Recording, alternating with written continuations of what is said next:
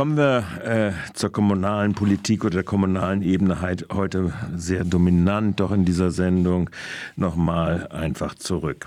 Wie gesagt, nächsten Dienstag wird äh, der Gemeinderat äh, mit einer Tagesordnung, die mutmaßlich so bei 22 Tagesordnungspunkten liegt und in den Ausschüssen ja vorberaten ist und die viel interessanten Sachen wie zum Beispiel die Baubeschlüsse eben halt nicht äh, vorberaten, äh, öffentlich vorberaten äh, werden, so zum Beispiel Grundstücksverkäufe mm, an die Alteigentümer, die ja äh, in ihren landwirtschaftlichen Flächen oder in ihren Waldflächen auf dem neuen Stadtteil Dietenbach ja einen hohen Einstandspreis bekommen haben und dann sich ausbedungen haben in ihren Optionsverträgen, dass sie vielleicht auch die Grundstücke ganz privilegiert dann wieder erwerben dürfen. Das äh, wird verhandelt meistens hinter geschlossenen Türen. Da haben wir so bestimmte Gräfen und Gräfen, die den alten Totholzwald Frohnhalt Holz äh, nicht mehr holzmäßig auswerten können, aber ein Grundstück dafür in Tausch angeboten bekommen haben. Und da gibt es Erbengemeinschaften und sonstige Erwerbergemeinschaften, die das gleiche auch machen. Und die Stadt ist so nett unter der Führung der Projektgruppe äh, Dietenbach, dass zum Beispiel auch jetzt eine Erbengemeinschaft in einem Beschluss am nächsten Dienstag äh, einen sechsstelligen Betrag an Grunderwerbsteuer sparen kann, äh, weil sie nämlich jemanden anders mit einem Projekt äh, betrauen wird. Und das äh, würde dann in ihrem Erwerb nicht sein. Die Stadt behauptet dann ja immer gerne, ja, aber wir dringen doch auf die 50 Prozent äh, Quote und das machen sie auch in diesen Verträgen Verträgen, ihren Musterverträgen. Aber weshalb sie ausgerechnet auf die Grunderwerbsteuer verzichtet, eine ihrer Annahmequellen, die sie, die ihr zusteht und die Haushalt, wie wir ja in dieser Woche auch berichten konnten aus dem Hauptausschuss, äh, die Finanzlage 23 ist, hat sich ja gravierend um 24 Millionen verbessert. Also, also, dass sie da jetzt auch noch verzichtet auf die Grunderwerbsteuer. Nun ja, das ist dann sicherlich äh, wieder mit großen Rechtfertigungsgetönen versehen, wenn es dann ruchbar wird. Kommen wir also zu diesen Tagesordnungspunkten, die jetzt in der nächsten Woche abgehandelt werden.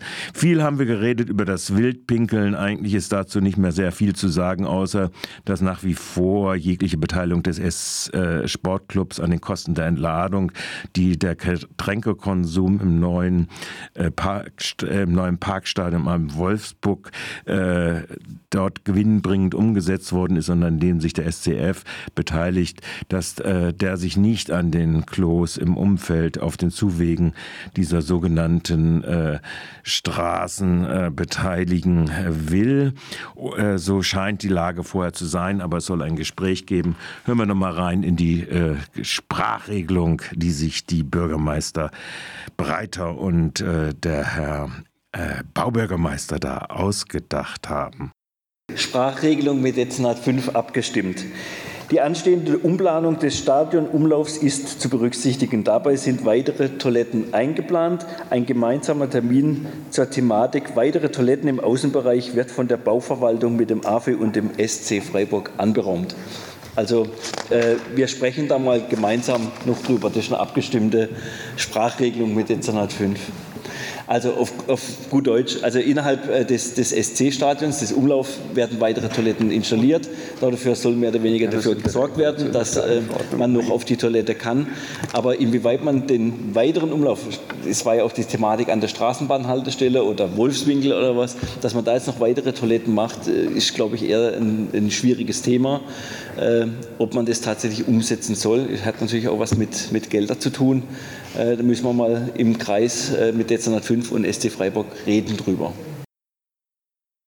Und hinterher heißt es, schön, dass wir darüber geredet haben, wahrscheinlich. Äh, aber der Finanzbürgermeister und Ordnungsbürgermeister in einer Person hat zugesichert, dass möglicherweise doch vielleicht ein Entgegenkommen können, kommen könnte vom SCF Schauen wir mal, was da am 12. dann rübergebracht wird. Ich bezweifle das ja sehr ernsthaft, äh, wobei äh, es ganz evident ist, dass äh, der SCF daran beteiligt werden sollte, auch über die Gewerbesteuern, die er beiträgt zum städtischen Haushalt hinaus, äh, weil er ist ja der Umsatzträger da drin. Ne? Also, und dann eine Polizeiverordnung so zu machen, wo dann Ordnungsgelder und Busgelder in die Stadtkasse reinkommen, ja, da kann man auch sagen, okay, dann soll darüber dann realisiert werden, die Dixie-Klos auf dem Weg zur Straßenbahn hat. Naja, also lassen wir das mal. Das ist so ein Thema, da kann man sich äh, ergiebig äh, dran äh, erörtern. Nicht ergiebig dran erörtern kann man sich zum Beispiel an sowas, äh, drei Tagesordnungspunkte in der nicht öffentlichen Sitzung waren die Flächennutzungsplanänderung, der Baubeschluss und die Vermarktung des Neubauquartiers Klein-Escholz. Da hatten wir ja trotz äh, der Preisgabe der Erbraurechtsbindung der Grundstücke und letztlich also damit darüber auch das 50-Prozent-Ziel in der sozialen äh, Bindung. Das lief nämlich nicht öffentlich über die Bühne. Und ich gehe nicht davon aus, dass am nächsten Dienstag dies auch öffentlich erörtert wird. Ebenso undiskutiert auch die Anmeldung zum Programm Soziale Stadt, trotz Wissens um die Wohnungsknappheit und den katastrophalen Auswirkungen in der Wohnnothilfeversorgung und in der Flüchtlingsunterbringung und den fehlenden Möglichkeiten der Weitervermittlung von 50 Prozent, die dort drinne untergebracht sind, in Anführungszeichen, die Anspruch auf ganz reguläre Mietverhältnisse hätten. Da lautet dann die Durchwinkerei so. Tagesordnungspunkt 17, städtebauliche Sanierungsverfahren. Haben Sie Änderungsbedarf oder Rückfragen? Das ist nicht der Fall. Tagesordnungspunkt Tja, das geht ganz schnell, ne? Habt ihr gehört? Das waren so mehrere solche Punkte, die da so durchgewickelt worden sind. Äh, beim Eisstadion hat man sich dann äh, der Informationsvorlage doch noch ein bisschen aufgehalten, weil da jetzt wohl das alles auf eine Investorenlösung hinaus äh, läuft und äh, da an der Hammer-Mitt-Straße irgendwo. Und äh, da wurde dann vom Baubürgermeister zugesagt, dass man aber für das öffentliche Interesse daran, also sprich, dass äh, wie die Stunde, wie abhängig davon, wie viel die Stunde dann kosten wird, man sich sowohl auch äh, dann äh, bei den Investoren mit einem Zuschuss beteiligen will.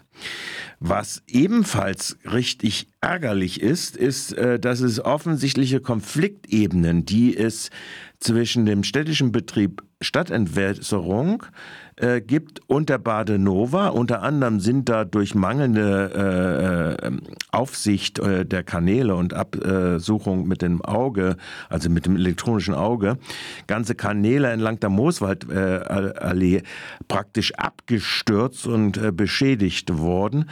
Äh, auch hier gibt es einen alter Vertrag, der eigentlich jetzt auch gekündigt werden soll mit der Badenova und das Verhalten des immerhin zu einem Drittel im städtischen städtischen Besitz beschwindlichen Badenova ist ehrlich gesagt äh, ziemlich katastrophal. Für die Räte aber.